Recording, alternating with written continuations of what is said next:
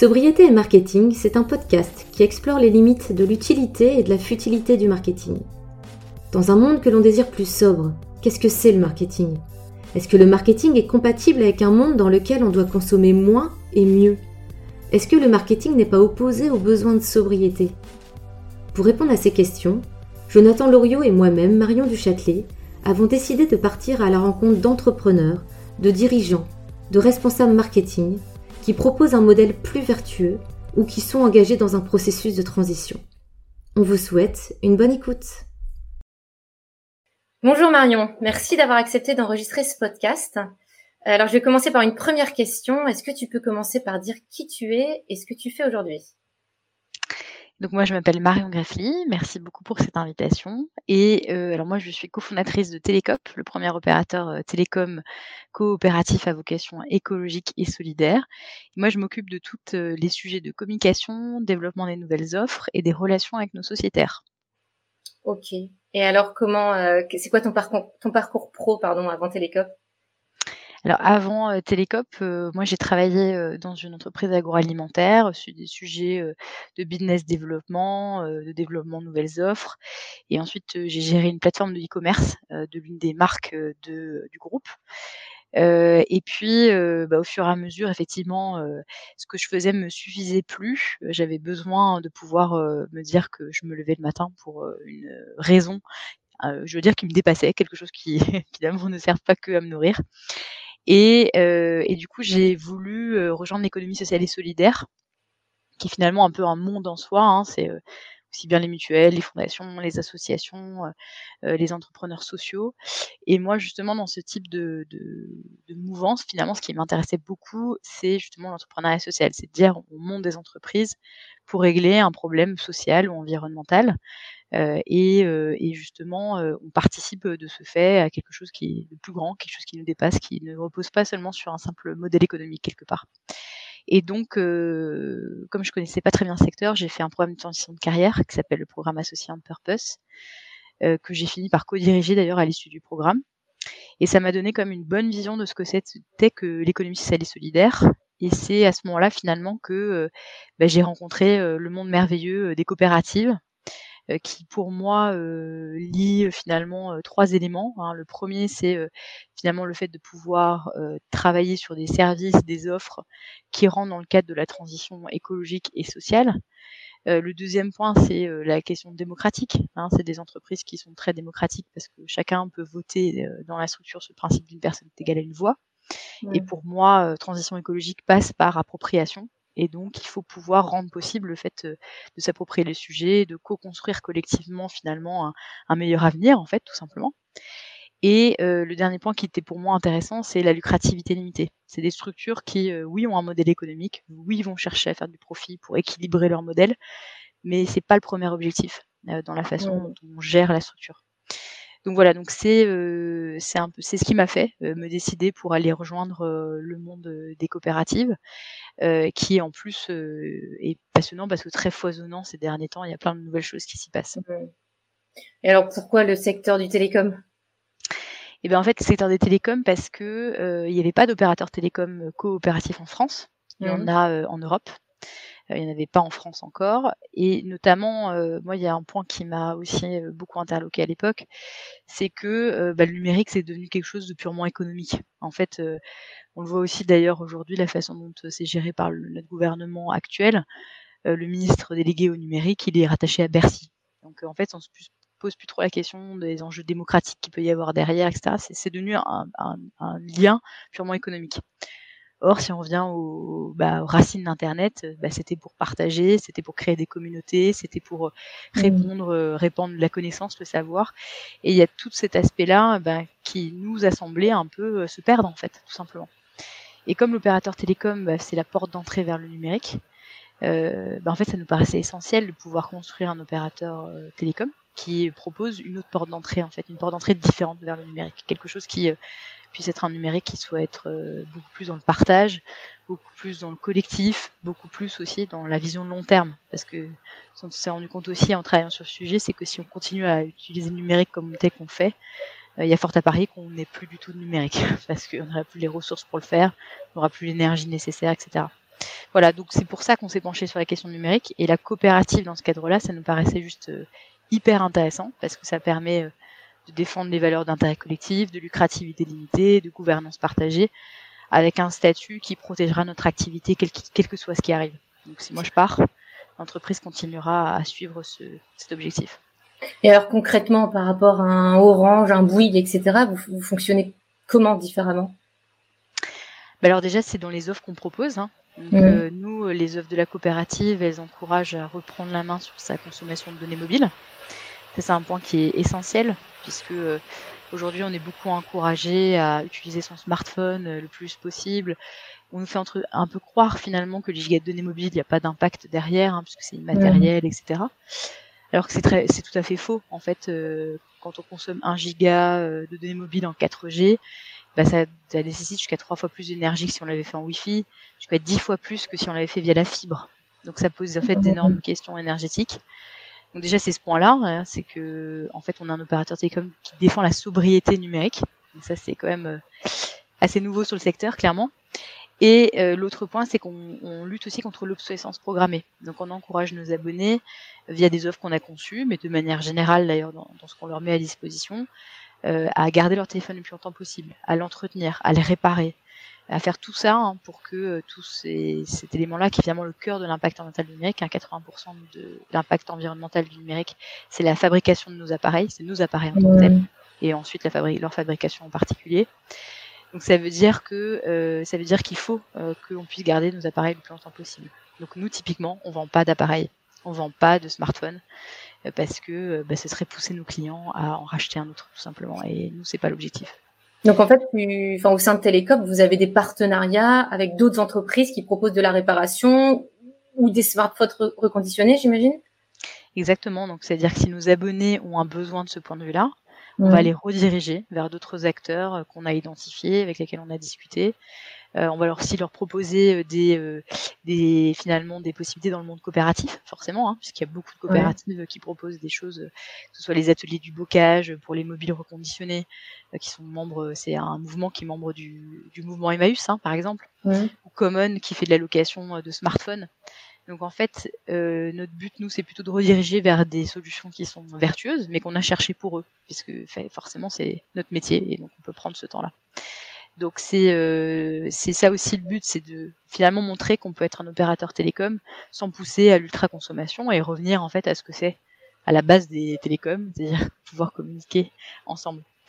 Et euh, il y a ça, et puis il y a ce point aussi euh, pour revenir sur ce qui est aussi différent du coup, bah, c'est notre gouvernance, hein, puisque que Télécop est, est, en fait euh, la propriété à ce jour de 850 sociétaires.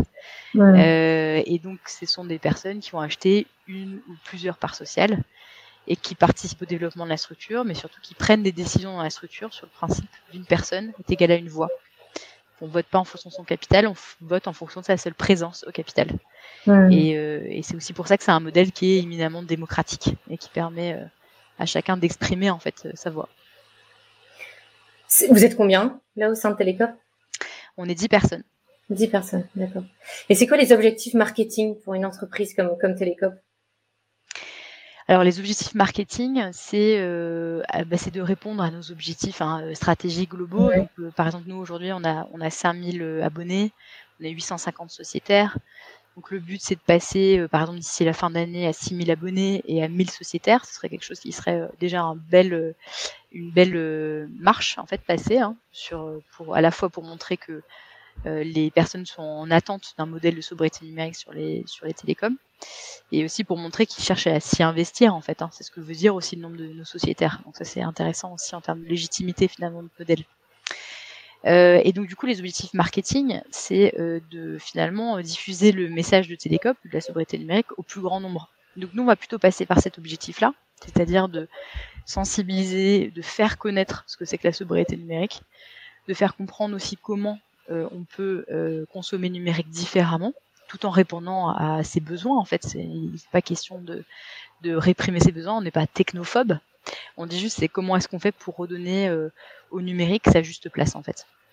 Et donc tout ce qu'on fait euh, et tout ce qu'on dit en fait d'un point de vue euh, marketing, que ce soit dans nos offres, que ce soit dans nos prises de parole, que ce soit dans les canaux qu'on privilégie pour prendre la parole, ben, c'est pour véhiculer cette idée-là quoi. Donc vulgariser à fond les messages et faire en sorte que ça s'imprègne dans la tête des gens. Exactement. Et on est sur un enjeu qui est assez compliqué parce que la sobriété numérique, on en parle très peu dans le mmh. grand public. Euh, c'est pas quelque chose qui est défendu par des ONG, par des associations. Euh, il y a très peu en fait d'acteurs de la société civile. Donc en plus, on fait ce travail effectivement de sensibilisation et de faire en sorte que les personnes s'emparent de ce que c'est que la sobriété numérique. c'est marrant parce que le, moi quand j'interroge des, des, des, clients, enfin des, des, annonceurs hein, qui sont moins dans cette euh, dans ce, ce monde vertueux là, euh, puis il y a des mots qui viennent, ils disent bah nous notre objectif prioritaire, c'est de faire de l'upselling ou du cross-selling. Tu dois connaître ça si tu as eu un, un, passé dans le marketing digital euh, dans un grand groupe. Euh, vous, si je comprends bien, ton objectif, il est plutôt d'accroître ton parc de clients, mais sans vendre de façon supplémentaire un, un client. C'est ça. Et en fait, c'est pour ça que je, je parlais du, de l'objectif de faire connaître ce que c'est que la sobriété numérique. Parce que, en fait, nous, on est sur un secteur qui euh, pousse naturellement la consommation de manière très importante de par les offres qui sont faites, hein, de par euh, la partie promotionnelle, de par toutes ces, euh, leviers qui sont, qui sont utilisés en marketing. Nous, on fait très peu de promos, euh, on fait un peu de parrainage, hein, bien sûr, parce que ça c'est plutôt un véhicule pour pour remercier de la fidélité des personnes qui parlent de nous. Donc c'est un peu différent la, la façon dont donc dont ça porte finalement notre message mais euh, donc on fait, on joue très peu sur les mêmes leviers que finalement le, le, le, secteur, parce qu'il y a à l'origine une information nécessaire à faire passer qui est sur la sobriété numérique. On a besoin d'expliquer d'abord ce que c'est que la sobriété numérique, parce que une fois que c'est ça c'est expliqué, en général les gens comprennent tout à fait l'intérêt. Les gens qui commencent à être intéressés par notre offre, par ce qu'on fait, et comprennent tout à fait l'intérêt euh, bah, de euh, débrancher un peu de son, de son portable, d'y passer moins de temps, de consommer moins de données mobiles. Tout ça, ça devient intéressant parce que la sobriété numérique, c'est bien sûr la sobriété énergétique, mais c'est aussi de, le fait de reprendre la main sur son temps, en fait. Parce que tous ces outils numériques. aussi. Exactement, ils, sont, ils ont été conçus pour nous accaparer le plus possible pour nous rendre captifs le plus possible. Donc une fois qu'on a expliqué l'intérêt de faire tout ça et qu'en fait on va se libérer et qu'on va gagner en liberté et qu'on va gagner en temps, en général les gens sont assez faciles à convaincre derrière. Mais il faut avoir conscience de l'intérêt de ça. Donc le, justement, le premier message que, que, vous voulez faire passer, c'est la, la vulgarisation bah, du fait que euh, voilà la sobriété, enfin que le, le, numérique ça, ça pollue énormément euh, et que ça fera du bien à la planète mais aussi à votre santé à vous. Ensuite, une fois que le message est capté, tu essaies de les choper définitivement via un petit code promo de bienvenue, j'imagine, ou de parrainage. Pas nécessairement. Même pas nécessairement Ouais, ouais, ouais. Il n'y a pas de code promo euh, de bienvenue à ce stade. Euh, il n'y a pas ce genre d'activité. Il y a le parrainage, mais ça, c'est aussi mhm. plus pour remercier euh, les personnes qui parlent de nous. Donc, c'est aussi pour les parrains, aussi bien que pour les parrains que pour les filleuls. mais effectivement, euh, non, non, on va, on va vraiment dans, cette, euh, dans ce principe de, de ouais, d'expliquer la sobriété numérique. Donc, par contre, ce qu'on va beaucoup faire, c'est des événements. On fait beaucoup de webinaires, on fait beaucoup de conférences, d'interventions, où on peut prendre le temps d'expliquer en fait, parce que c'est un concept qui est pas facile à, à, appréhender. Donc, on va plutôt passer via l'événementiel, via des partenariats en fait qui vont euh, aussi parler de la sobriété numérique et de notre métier euh, dans ce cadre. Donc, c'est plutôt euh, la, la voie qu'on a privilégiée jusqu'à présent. D'accord. Et euh, donc, du coup, tu, tu, tu, pour essayer de capter un plus grand nombre, parce que j'imagine l'idée c'est d'élargir ton parc de clients, mmh euh, tu utilises quel levier? Alors, les leviers qu'on utilise le plus, euh, c'est les réseaux sociaux. Hein, les réseaux sociaux, les relations de presse. Mmh. Donc, parce que bah, ce qu'on fait, c'est assez différent. Notre statut de coopérative, il, il, interpelle beaucoup. Donc, on fait beaucoup de, de relations presse. On fait donc beaucoup d'événementiels aussi.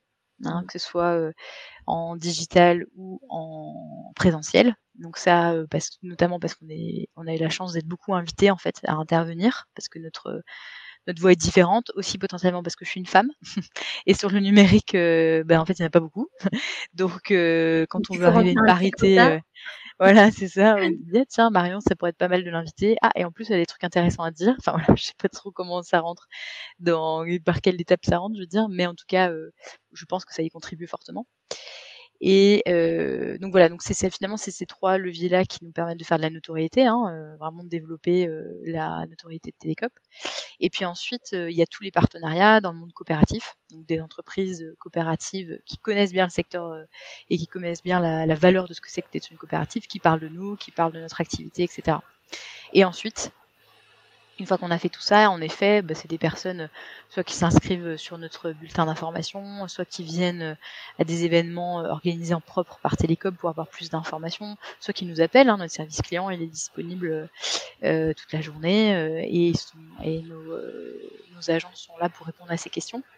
Euh, donc voilà, c'est important de dire que je pense aussi que dans l'opérateur télécom, il y a besoin d'un contact. Hein, il y a besoin d'un contact physique, d'un contact, euh, en tout cas par téléphone, pour commencer à, à créer une relation. C'est aussi ce que nous on cherche à faire, puisque notre euh, service client en plus il est basé en France. Mmh. Euh, son objectif, euh, c'est pas forcément de vendre quelque chose, c'est pas forcément de convertir euh, nos, des nouveaux clients, c'est surtout d'expliquer, d'amener les bonnes informations et de convaincre par ce discours-là en fait, plutôt que par un discours 100% commercial. Ouais.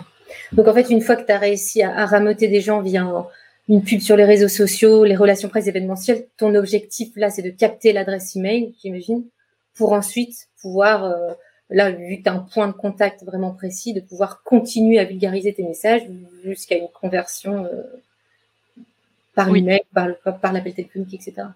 Ok. Oui. après, je dirais qu'on n'a pas une vision hyper agressive de la, la capture d'email, par contre, mais on donne des, des, opportunités de le faire. Typiquement, euh, des informations. Enfin, un point qui est important chez nous, c'est qu'on n'utilise pas Google Analytics. Mmh pas de retargeting, on fait pas toutes ces choses-là. Euh, on a pris, euh, fait le choix d'utiliser euh, Matomo, qui est un, un outil d'analytics justement qui capture pas un certain nombre de données personnelles sur nos clients. Donc disons qu'on reste assez, justement, on est très, on va dire, protecteur de la vie privée que ce soit de nos visiteurs de nos sites internet, de nos prospects, de nos clients. Enfin, il y a quand même là-dessus, on a une déontologie qui est assez forte aussi là-dessus. Est-ce que du coup, la, déontologie, ça va jusqu'à euh, une politique d'achat responsable ou justement, non pas Google Analytics, mais plutôt des outils open source, parce qu'on croit aussi en l'open source, j'imagine. Euh, Est-ce qu'il y, a, ce choix-là de, vraiment réfléchir euh, au sein de Télécop sur tous les outils que tu utilises? Ouais. Tout à fait. Tous les outils, euh, les outils de travail interne, euh, on n'utilise pas Google Doc ou etc. Enfin, toute la suite Google chez nous est, est bannie. Euh, on utilise des outils open source, hein, comme il y en utilise finalement pas mal, hein, OnlyOffice, ouais. des choses comme ça. donc on utilise ça pour nos travaux en interne. D'un point de vue marketing aussi, on a fait plutôt le choix de Mailjet pour ces mêmes raisons. Euh, après, c'est, ça reste un peu compliqué. Pourquoi selon toi, il est, il est, plus, il a une politique bas carbone? Non, plus sur les questions de protection des, de la vie privée. Donc là, on est encore sur un autre sujet. Mais euh, en toute franchise, on n'a pas encore trouvé une façon d'envoyer typiquement euh, nos emails qui euh, nous, euh, comment dire, qui nous conviennent parfaitement. Quoi. C'est encore un sujet là-dessus qu'on doit creuser. Euh, nos serveurs, on les gère par exemple chez Scaleway parce que c'est un des fournisseurs de serveurs qu'on a trouvé en tout cas qui est le plus responsable d'un point de vue impact environnemental. Euh, on a décidé d'utiliser une partie, euh, enfin de conserver une partie de nos données sur des serveurs internes, des choses qui sont mmh. pas, euh, on va dire problématiques. Il n'y a pas de souci d'un point de vue RGPD, enfin tout ça. On a décidé mmh. aussi de localiser parce que ça aussi ça permet d'être plus vert hein, sur la façon dont mmh. on, utilise ça.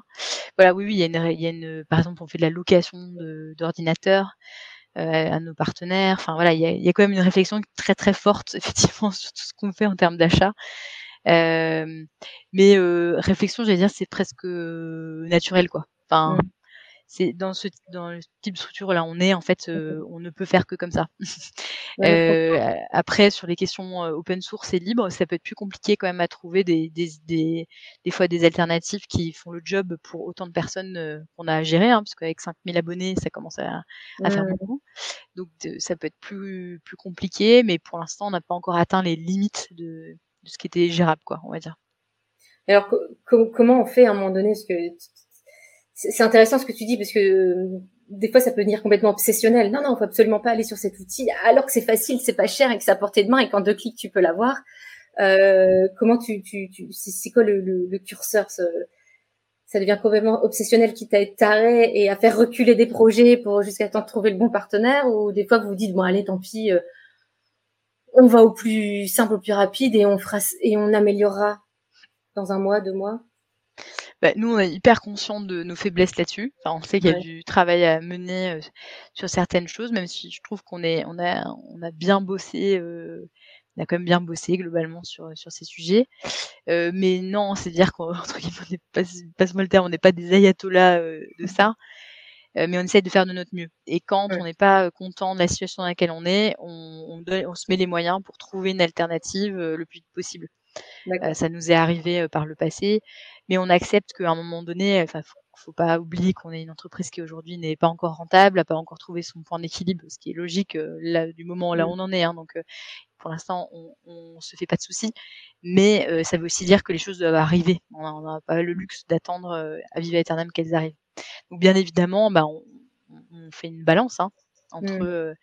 entre les enjeux économiques, les enjeux de respect de nos chartes. Après, nous, on a quand même établi des choses sur lesquelles on reviendra jamais. Et de toute façon, les projets, il faut qu'ils tiennent ce type de, de niveau-là, que ce soit sur les questions écologiques, sociales ou de vie privée. Donc, il y a vraiment des choses sur lesquelles on reviendra jamais et on, on lancera pas le projet tant qu'on n'a pas trouvé la bonne solution. D'autres sur lesquelles on accepte que ça puisse prendre un peu, un peu plus de temps pour trouver les bons partenaires, par exemple. D'accord. Alors, si on revient un peu au, au type de message que vous souhaitez, enfin, sur lequel vous, vous communiquez, tu parles beaucoup de vulgarisation. Et euh, je suis complètement d'accord avec toi pour parfois passer à l'action. Il faut comprendre le problème et dire ok, euh, je vais faire, je vais faire autrement. Et c'est marrant parce que moi, je suis cliente Télécop depuis, bon, j'imagine un an, je crois à peu près. Et moi, ce qui, j'étais déjà de la sobriété numérique. Mon objectif, c'était de changer. Donc là-dessus, euh, la vulgarisation des infos, euh, bon, c'est pas que ça me faisait rien, mais j'étais convaincue. Par contre, moi, en tant que future cliente, du coup, à ce moment-là, je cherchais des infos pour me dire vous inquiétez pas, ça sera pas la merde, vous serez pas coupé, euh, parce qu'à ce moment-là, moi j'avais, euh, je sais pas, euh, vu que c'est aussi mon, mon smartphone pro, bah, j'avais, je voulais pas que ce soit coupé, j'avais des missions à ce moment-là, enfin tu vois, et en fait c'est tous ces obstacles euh, qui peuvent foutre les boules. Je trouve que là-dessus, bah,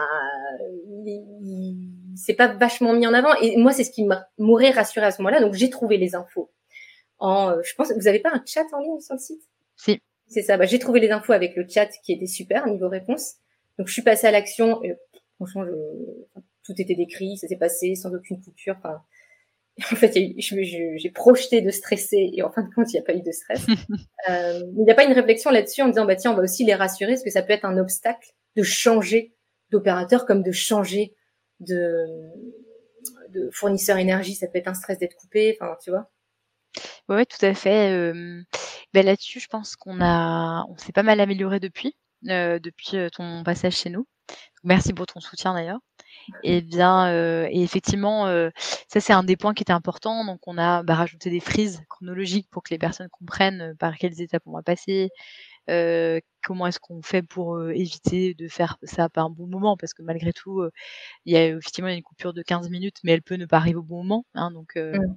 comment on fait pour gérer ça? Donc ça c'est des choses qui qui ont été améliorées mais oui tu as raison ça c'est un des obstacles majeurs hein, de de changer de d'opérateur, surtout que nous, notre cœur de cible, c'est souvent des personnes qui n'ont pas changé d'opérateur télécom depuis des dizaines d'années. Mmh. parce que c'est des personnes c'est des personnes qui en fait se sont pas souciées et qui étaient bien comme ça, mais en fait qui trouvent que Télécop a les meilleures valeurs et en fait ont envie de donner leur argent à cet opérateur-là plutôt qu'un autre quoi. Mmh. Donc effectivement, c'est souvent des personnes qui n'ont pas changé d'opérateur télécom récemment. Donc effectivement, ça c'est des choses qu'on a améliorées. On a aussi largement plus mis en avant notre numéro de téléphone aussi pour pouvoir euh, faire simplifier aussi ce passage-là. Euh, là, on a des on a des réflexions aussi pour euh, vraiment encourager les gens à nous appeler. En fait, parce que nous, ça nous ça nous pose aucun problème. C'est ça fait partie de notre organisation, donc on va pas du tout décourager les gens à nous appeler. Le but, c'est d'avoir un contact potentiel avec nous et, ça se fait très vite. C'est intéressant ce que tu dis parce qu'il y en a plein tu vois, dans les scénarios marketing qui disent, bah, mettez pas trop en avant le numéro de téléphone, FAQ puis une adresse mail, tu vois. Euh, justement pour faire baisser le coût, parce que ça coûte de l'argent, tu payes des gens derrière pour répondre au téléphone. Euh, mais c'est complètement une autre démarche. Bah, c'est ça, et euh, nous, on a conscience que, bah, encore une fois, la transition écologique, elle se fera pas sans contact. On peut pas le faire tout seul, enfin, c'est pas possible. On peut pas demander aux gens d'être experts de tous les sujets sur lesquels il faut qu'on fasse sa transition. Enfin, il y a un moment donné, voilà. Euh, oui, on peut le faire, on peut souscrire tout seul, c'est pas la question, mais si on a besoin d'informations euh, en plus, si on a besoin euh, d'un conseil sur son téléphone, si on a besoin, voilà, en fait, on a besoin d'avoir quelqu'un. Enfin voilà. Et, ça, je pense que c'est aussi une des façons dont on se positionne de manière très différente sur le secteur, c'est de dire que en fait, l'opérateur télécom, c'est un, levier de communication, mais c'est aussi un acteur en qui on peut avoir confiance on peut, qui on peut avoir confiance, en qui on peut poser ses questions euh, diverses et variées, et que c'est, ça va être facile, quoi, et que ça va pas être compliqué d'avoir quelqu'un au téléphone, et long, et euh, qu'on n'aura pas peur de se faire vendre un truc en plus, enfin voilà, et tout ça aussi. Et euh, parce que c'est ce que nous disent nos abonnés, souvent le retour c'est ah ben c'est super, j'ai pu avoir quelqu'un en vrai. Ah le chat c'est quelqu'un en vrai aussi, c'est quelqu'un physique. Et, et en plus vous n'avez pas cherché à me vendre un truc. Bah oui parce qu'effectivement quand on veut prôner la sobriété, on peut pas en plus pousser les gens à acheter un nouveau produit. on aurait un petit problème. Mais euh, par contre, les conseiller parce qu'ils ont un besoin, parce que bah, voilà, parce que c'est nécessaire pour eux, bah oui, c'est ça encore autre chose. Alors au niveau du, prix, euh, je, me, je me posais une question. Du coup, vous êtes vachement aligné au marché. Moi, je pense que j'ai l'offre sobriété pour euh, 14,99 par mois. J'ai peut-être enfin voilà, j'ai une offre sobriété comme ça, mais qui est vachement alignée par rapport au prix du marché. Est-ce que, bah, j'imagine que c'était une condition pour que ça marche, mais est-ce que c'est viable dans le sens où bah là tu, tu payes de l'humain, enfin tu dois avoir plus de charges. Euh, c'est quoi votre réflexion là-dessus? Bah, en fait, euh, on, on, automatise tout ce qu'on peut automatiser. C'est-à-dire qu'on a des process internes qui sont euh, quand même euh, oui, très automatisés, où on cherche à rationaliser aussi un, un grand nombre en fait de, des éléments de gestion en fait concrètement. Euh, pour pouvoir dédier notre temps au service client, pour pouvoir passer du temps sur ces questions-là, etc. Donc c'est euh, pour que moi aussi je puisse aller faire des interventions, des webinaires, des conférences, etc. Ça, ça peut être possible que si on a bien organisé notre temps, en fait, tout simplement. Euh, et donc c'est et quelque part en fait on va aussi faire on fait aussi de la prospection commerciale de la relance hein, ça fait aussi partie de, des éléments qu'on fait mais on y passe moins de temps donc en fait euh, dans la balance en fait par rapport au temps passé euh, par rapport à un opérateur classique. Euh, oui, on a à peu près ben, effectivement un même panier moyen hein, que, le, que, le, que le secteur, mais on va décider de passer des, nos temps sur des activités qui sont différentes et qui n'ont pas un héroïque qu'on peut mesurer directement parce que mmh. c'est difficile de dire à la sortie d'une conférence, d'une intervention, etc. Bah voilà, il y a X nouvelles personnes qui vont devenir sociétaires de télécom. Mmh. Ça c'est difficile mais euh, on sait malgré tout que c'est un, passage obligé, puisqu'en fait, comme on est le seul à porter ce discours-là, ben, on est obligé d'investir du temps euh, sur ces questions-là euh, pour pouvoir, euh, in fine, que demain ces personnes deviennent des clientes, etc. de, de. Donc voilà, donc c'est euh, un chemin qui est différent, quoi. Quelque part, c'est un chemin qui est effectivement qui est pas le même que le marketing classique. Après, ce que je trouve hyper intéressant d'avoir gardé ce enfin, cet aligné niveau prix, c'est que ça permet, enfin, du coup, le prix n'est pas un point bloquant. Donc, ça permet aussi à des populations moins aisées de passer à l'action. Euh, ce que je trouve intéressant aussi dans le fait que tu mettes en, avant le numéro de téléphone, etc., c'est que aussi peut-être pour les populations plus âgées qui ont plus de difficultés euh, avec la, la, dématérialisation, etc., bah, en fait, inclut tout le monde, quoi, tout type de population, avec un prix aligné, et ça, je trouve ça cool. Après, je me pose souvent la question, parce que dans, dans, dans les entreprises comme ça qui, qui ont un modèle vertueux, il y a une question de prix, franchement, qui se pose. Parce que la fast fashion a fait baisser les prix, euh, la grande distrie niveau alimentaire a fait baisser les prix euh, du poisson, de la viande, enfin, voilà, même du miel, tu vois, tous ces produits un peu luxueux qui maintenant sont, sont, sont à bas prix. Est-ce qu'à un moment donné, on se dit, ouais, mais le fait de, de, de prendre son téléphone et de communiquer, ça a une valeur, ça a un coût. Moi, je me souviens que quand j'étais petite et qu'on n'y avait pas encore ces forfaits-là, on se faisait engueuler à chaque fin de mois en disant purée, on a plus de 1000 balles euh, sur la facture téléphonique, vous arrêtez d'appeler vos copines, etc. Donc tu vois, moi je trouve ça, il y a un côté de moi qui me dit bah ouais, mais du coup on n'a plus le prix valeur, euh, mais en même temps, je trouve ça canon parce que ça inclut tout le monde et que bah voilà, maintenant on est passé à, à du forfait illimité. Euh, en fait, il n'y a pas tellement de questions, je fais pas ma réflexion. Je me demande si c'est une réflexion que, que tu as, enfin que vous avez aussi, ou que vous avez eu, et sur laquelle vous avez tranché peut-être? Ben en fait, nous, on a, on a réfléchi euh, vraiment, euh, finalement, dans le, dans le cadre des, des accords de Paris, j'allais dire. C'est un peu ça la mmh. logique. On s'est dit, en fait, on a besoin de limiter euh, l'impact du réchauffement climatique. Donc, on a besoin de faire baisser euh, les gaz à effet de serre. Quand on regarde sur le numérique, bah, il y a deux euh, niveaux, enfin il y a deux choses qui, qui comptent fort et dans les, les consommations des télécommunications, etc. Il y a la donnée mobile et il y a notre matériel. Donc on a dit, on s'est dit, bah en fait il faut qu'on, il faut qu'on ait un impact sur notre matériel, donc permettre aux gens de le garder plus longtemps possible, les encourager, éviter de les pousser en racheter, etc., etc. Et ensuite, on a réfléchi sur les données mobiles, sur bah, en fait comment on fait pour les aider à moins consommer, puisque euh, comme je disais tout à l'heure, il y a un impact énergétique qui est fort, et donc un impact en gaz à effet de serre, hein, même si notre euh, notre électricité est décarbonée. En ce moment, c'est un peu moins vrai vu le nombre de réacteurs à l'arrêt, mais euh, ça veut quand même dire que bah voilà, en fait, on, participe avec cette consommation-là ainsi. Par contre, et là, je te rejoins complètement. Euh, en fait, le, numérique, a pris un pas où il est devenu quand même beaucoup plus universel. Il est devenu beaucoup plus universel, beaucoup plus simple à utiliser, parce que à la fois moins cher et aussi plus simple hein, dans, dans l'usage en tant que tel. Euh, alors, pas pour tout le monde, hein, parce que là, on n'a jamais eu autant de, de personnes euh, atteintes de fractures numériques, hein, de personnes qui ont des difficultés à servir du numérique, soit parce qu'ils ont des difficultés d'usage, soit parce qu'ils n'ont pas l'argent pour le faire. Ça, c'est quand même une personne sur cinq en France, hein, donc c'est quand même très conséquent. Et nous, on est plutôt parti du principe de se dire qu'en fait, si on continue à servir du numérique tel qu'on le fait, de manière illimitée en ayant l'impression qu'il n'y a aucun impact, il y a fort à parier qu'on ne puisse plus se servir du numérique du tout.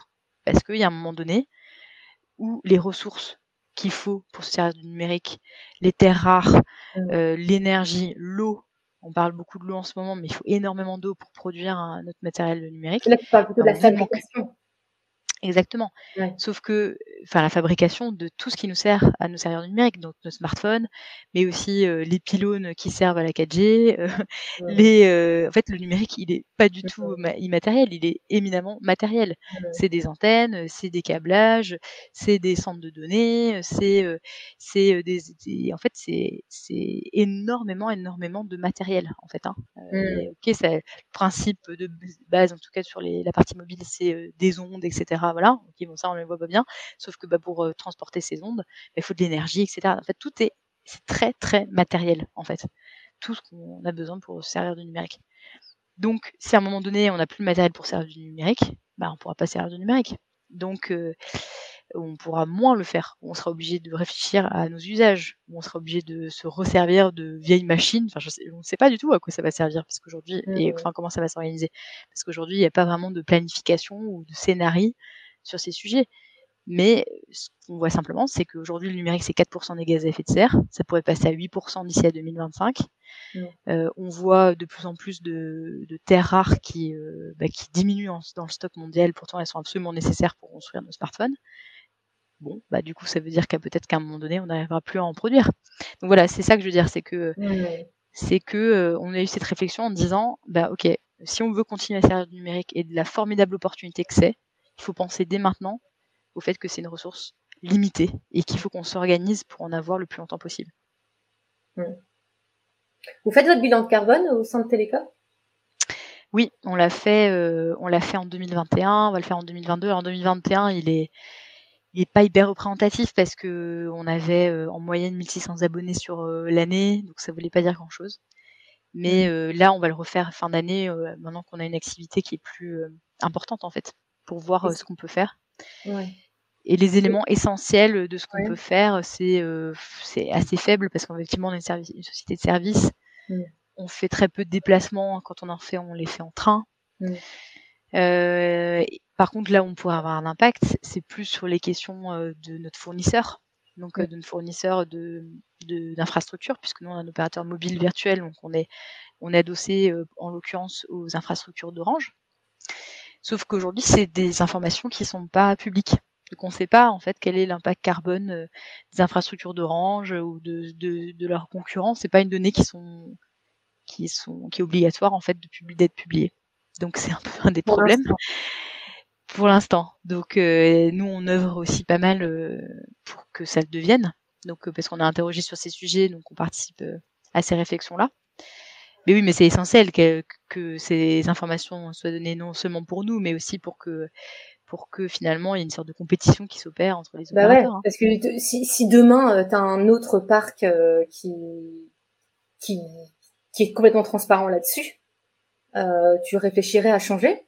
Enfin, vous réfléchirez, pardon?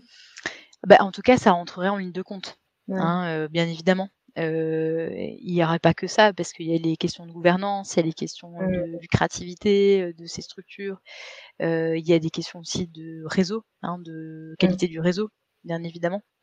Donc, euh, mais ça, bien sûr, ça rentrerait en ligne de compte. Mais avoir le chiffre, nous, ça nous permettrait de pousser en fait à ce que l'opérateur avec lequel on travaille bouge sur un certain nombre de questions, en fait, tout simplement. Vous leur avez posé la question? On a posé la question, euh, oui, mais c'est encore une fois, c'est une donnée confidentielle qui pour l'instant est pas est pas donnée, quoi. Ouais, mais ce que je trouve intéressant, parce que dans le fait de chatouiller un peu les, les, les gens avec qui tu collabores hein, quelque part, c'est de dire bah ça serait bien de nous donner parce que si quelqu'un de, enfin voilà, ça, ça, en fait, je pense que bientôt, ça va être un avantage concurrentiel en fait sur ceux qui le feront et qui le mettront à disposition par rapport à ceux qui le feront pas, quoi. Et je pense que c'est comme ça aussi qu'on fait bouger tout le monde et les entreprises. Et voilà, c'est méthode colibri, quoi, un peu. Oui, c'est clair. Et après, moi, j'ai l'impression, ça me donne la sensation qu'ils se regardent un peu en chien de faïence, ces questions, en attendant de voir quel est le premier qui dégaine, parce que peut-être qu'ils ont aucune idée de savoir euh, pour qui ça peut être un avantage euh, concurrentiel, en fait. Hein. Mmh. Parce que je pense que ces informations-là, elles ont l'air d'être bien gardées. Donc, euh, mais je pense que les organismes de régulation ont fait des demandes hein, pour, pour, pour pouvoir avoir la donnée. Mmh. Donc, on va voir ce qu'il ce qu'il en est. Euh, mais c'est sûr que ça avance quand même pas mal hein, sur ces sujets-là. Euh, typiquement, euh, depuis le 1er janvier, on est obligé de mettre l'impact carbone de l'usage de nos consommations de données mobiles sur nos factures. Hein, je dis nous, mais en fait tous les opérateurs télécoms. Donc ça montre quand même qu'il commence à y avoir un peu de d'avancée sur ces sujets, quoi. ça bouge un petit peu, mais ça bouge. J'ai envie de te poser des questions plus voilà, d'ordre peut-être humain, perso, enfin recrutement, tout ça. Euh, quand tu as démarré tes études, tu as fait une école de commerce, moi aussi j'en ai fait une. Quand tu as démarré tes études, tu envisageais comment ta vie pro? Euh, quand j'ai démarré mes études, euh, je me suis dit que euh, je ferais pas long feu dans l'économie capitaliste. Euh, je dis ça comme ça. Ouais, moi c'était assez clair. Ouais, c'était assez clair, sauf que euh, je comprenais pas bien comment euh, le reste du, enfin comment, euh, est-ce qu'il y a des alternatives déjà? Je comprenais pas bien si les alternatives existaient. Euh, pour moi, elles étaient plus au stade un peu embryonnaire. Donc moi, je me sentais pas armée, on va dire en termes d'expérience et en termes de positionnement pour me lancer directement dans ce type d'aventure. je me sentais pas non plus l'âme entrepreneuriale je pensais pas du tout que j'irais monter mon entreprise. Hein. Ça, c'est pas des choses que j'avais en tête.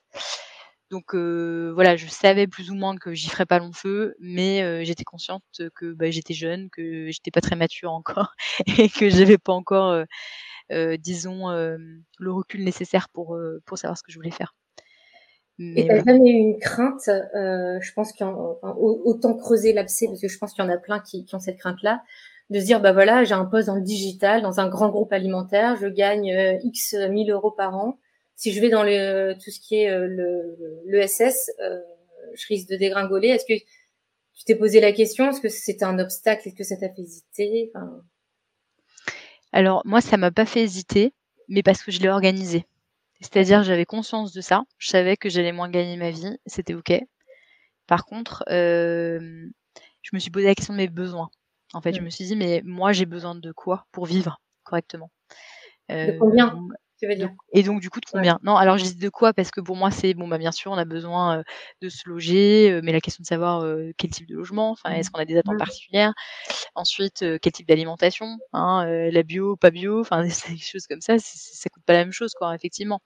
Donc tout ça, en fait, moi, je me suis posé la question de mes besoins. Enfin, vraiment, Mmh c'est pour ça que je dis, tu sais, est-ce que j'ai besoin de beaucoup voyager? Est-ce que j'ai besoin de partir en vacances souvent? Est-ce que enfin, toutes ces questions-là, en fait, c'est c'est des questions que je me suis posées, pour, quelque part, me mettre au point sur, sur mes ambitions, en fait, sur sur ce pour quoi était le plus important pour moi, en fait.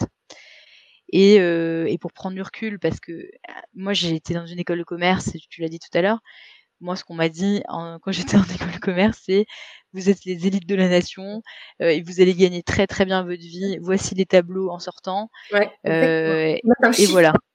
Ouais, ouais, je rappelle très bien cette réunion. Une proposition avec moi, t'es là: «Merde!» Exactement, tu as aucun repère, tu sais pas ce que ça veut dire, mais tu as des des 0-0 là partout et tu sais pas ce que ça veut dire.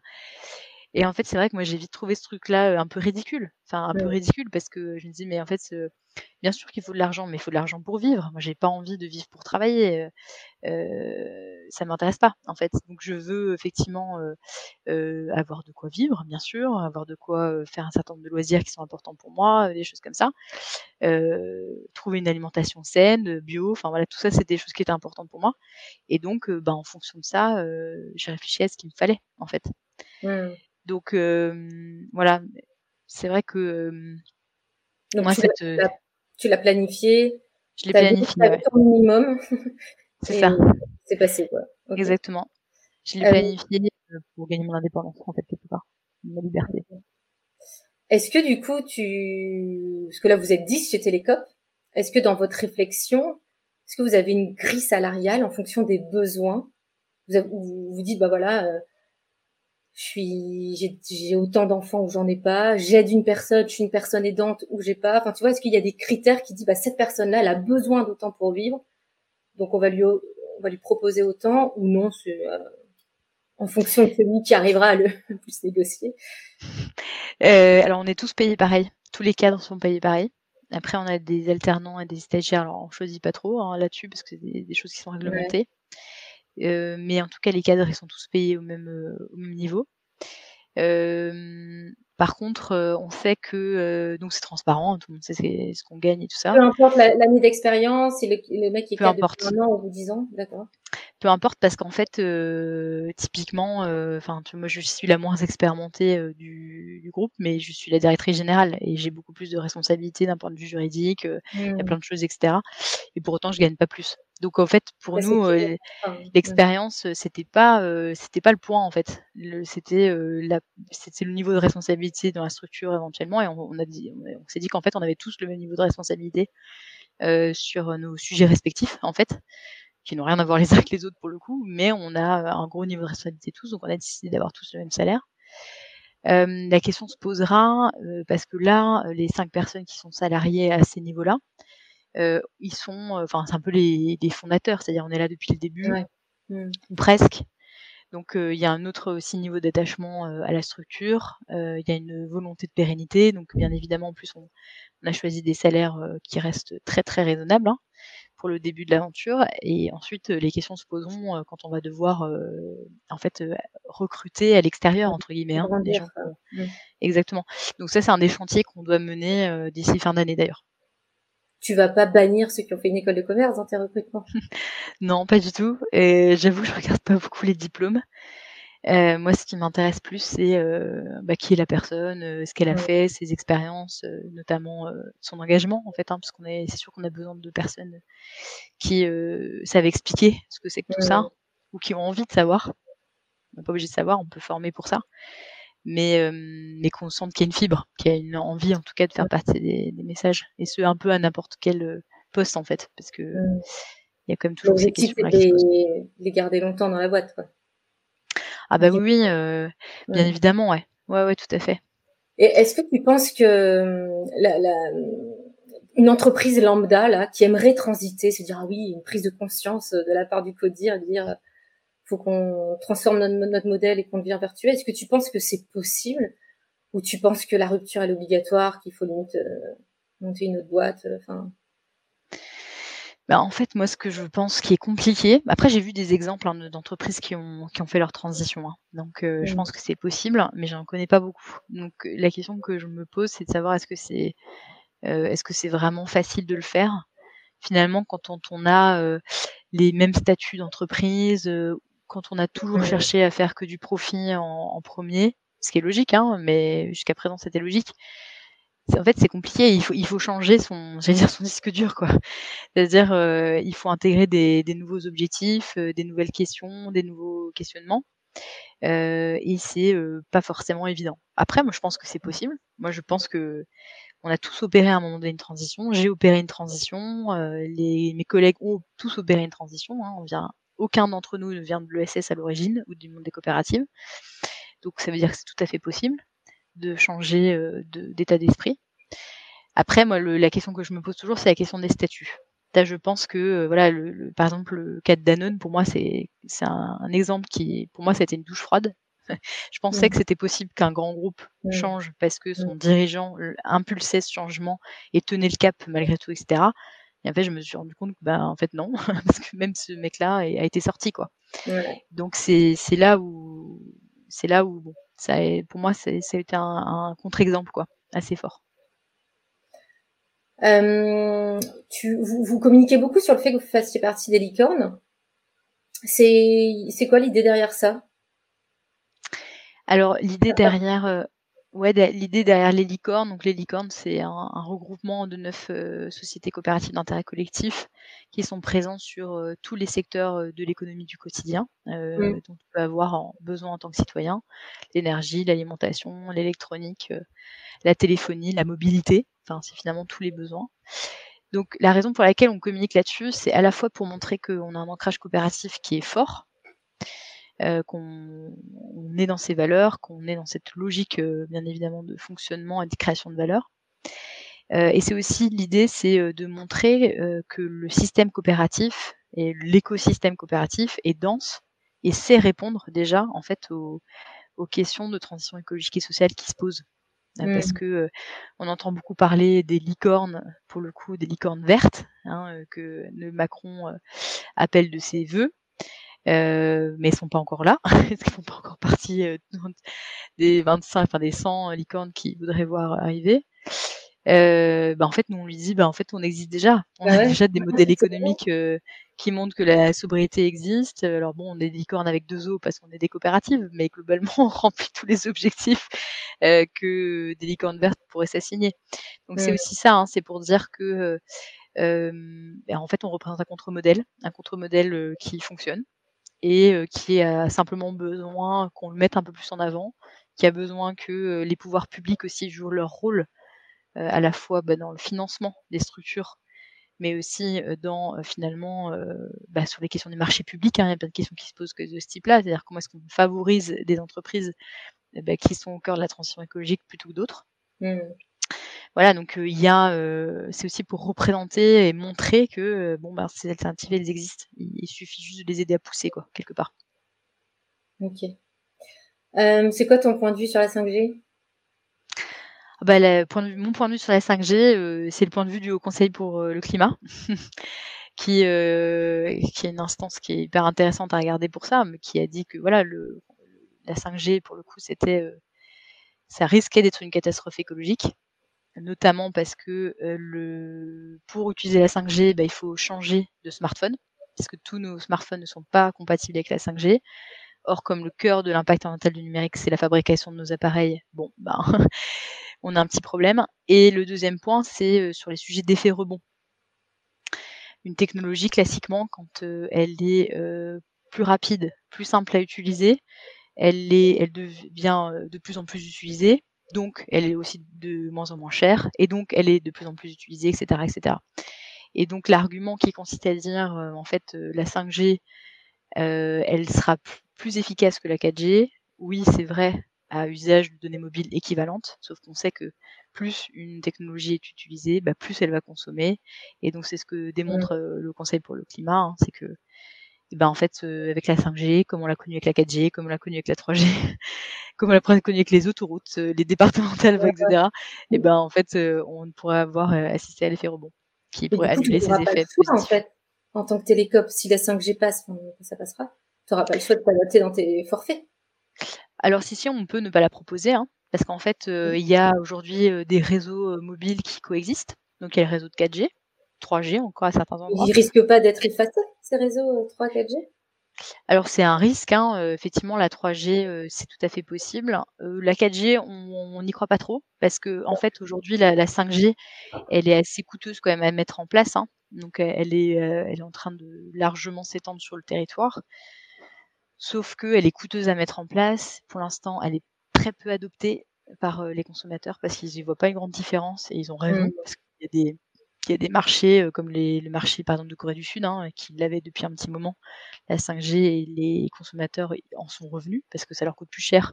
Et ils voient pas du tout en fait l'impact pour pour leur pour leurs usages en fait hein, parce qu'en fait on s'en rend pas compte que c'est beaucoup plus rapide hein. c'est quasiment impossible à déceler. Donc donc en fait c'est c'est clair. Et puis donc voilà on n'est pas sûr qu'on on ait des problèmes de ce point de vue là quoi. L'avenir nous dira mais on n'est pas sûr. Je ne te demande pas ton point de vue sur les métaverses.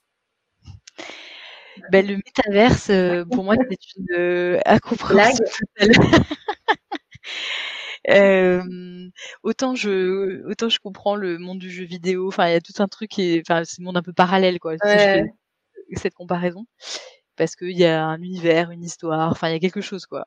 Autant le métaverse, pour moi c'est une sorte de fuite en avant. C'est-à-dire on, essaie de se, reconstruire un autre monde virtuel cette fois. On pourra continuer à faire, je sais pas, ce qu'on faisait dans le monde physique qu'on n'arrivera plus à faire. Je, ne sais pas trop qu'est-ce qu'il y a comme idée derrière, mais j'ai du mal à répondre aussi à, à comprendre à quel besoin ça répond sur la, pyramide de Maslow, là, je, ne sais plus à quoi ça répond, à part euh, encore une fois la fuite en avant. Euh, voilà, je j'ai pas d'avis hyper tranché, mais je, n'arrive pas à comprendre à quoi ça sert. À quel besoin ça. J'ai deux dernières questions pour conclure. Euh, est-ce que bah tu es quand même chez Télécom, est-ce que tu pourrais nous donner quelques conseils pour faire baisser notre consommation mobile ou euh, sans? Alors évidemment, il y a, passé via Télécop, mais j'imagine que si on, on se connecte maximum au Wi-Fi et le moins possible en 4G, ça joue. Est-ce qu'il y a, il y a d'autres choses que tu pourrais nous, nous filer comme conseil? Tout à fait. Ben, ça, c'est un point déjà qui est hyper important. L'autre point, c'est prendre soin de son matériel. Euh, donc, pour garder le plus longtemps possible. En, en, moyenne, les Français le gardent deux ans faudrait le garder au moins 7 ans. Ouais, j'avais lu 7 ans. Ça vient d'où 7 ans? C'est un calcul qui a été fait. Euh... C'est lié à l'empreinte écologique du, du, smartphone, donc de toutes les ressources qu'il faut extraire, l'énergie, l'eau, etc., qu'il faut extraire pour le fabriquer. Euh, donc il, il, faudrait pouvoir le garder effectivement au moins 7 ans pour, euh, en raison de cette empreinte écologique. Euh, il y a des, des, études qui parlent de 15 ans, hein, mais parce que ça dépend aussi des types de smartphones. Toujours pareil, euh, on n'embarque pas le même, euh, niveau de ressources en fonction de la complexité de son téléphone, hein, tout simplement. Euh, donc euh, nous, notre conseil qu'on donne souvent, c'est euh, bah, protéger-le de l'obsolescence. Donc ça veut mmh dire y faire le ménage régulièrement, supprimer les applications dont on n'a pas besoin, décider d'arrêter de faire des multiples sauvegardes de ses photos. Hein, nos applications, mmh elles font ça souvent. Euh, si votre téléphone commence à avoir des, des problèmes, et eh ben en fait euh, peut-être euh, penser à un système d'exploitation libre. Par exemple, ça existe hein, chez Murena, qui est un, un système d'exploitation libre open source que vous pouvez installer sur votre votre téléphone et qui ravive d'ailleurs un certain nombre de téléphones. On a fait l'expérience avec nos abonnés. Euh, donc voilà, il y a plein de choses comme ça euh, qui sont en tout cas de l'ordre de, c'est aussi se concentrer sur garder son téléphone le plus longtemps possible. Ça, c'est un point essentiel hein, pour, pour réduire son impact environnemental. Est-ce que tu pourrais me donner euh, deux noms d'entreprises qui t'inspirent dans leur démarche et que tu trouverais ça cool de voir dans un podcast? Alors moi, la première euh, que, que je trouve intéressante, c'est euh, des structures comme Fil Vert. Vous connaissez peut-être, mais c'est un, un, site internet qui propose de faire de, du transfert de fichiers à distance. Genre intéressant. En, en, version. Exactement. Exactement, mais la logique c'est euh, ben, comment on fait pour euh, garder les dossiers le, le, moins longtemps possible, parce que effectivement ces, ces stockages ils ont ils ont un impact. Euh, donc ça c'est une structure que je trouve intéressante parce que c'est penché sur quelque chose qui existait euh, finalement déjà, mais euh, voir comment est-ce qu'on le fait de manière le plus durable possible. Et après, il y a une autre structure que forcément que j'aime beaucoup, qui s'appelle Common, qui est une coopérative qui fait la location de matériel électronique, avec laquelle on travaille de manière assez étroite. Et je les trouve très intéressants parce que eux, ils, renouvellent finalement la façon dont on fonctionne aujourd'hui. ils posent la question de savoir est-ce qu'on a besoin de posséder un appareil électronique ou est-ce qu'on ne pourrait pas le partager à plusieurs Donc c'est l'économie de la fonctionnalité. Et pour moi, c'est l'avenir finalement de c'est l'avenir finalement de de ce que pourraient donner des modèles économiques en fait d'entreprise. et voilà. Et je pense qu'il pourrait s'appliquer pour le coup à beaucoup de secteurs en plus. merci beaucoup Marion pour cet échange. On a fait presque une heure, mais c'était en tout cas passionnant pour moi, donc euh, je te remercie. Eh ben, grand plaisir. Merci pour l'invitation Marion. Et puis à bientôt. À bientôt.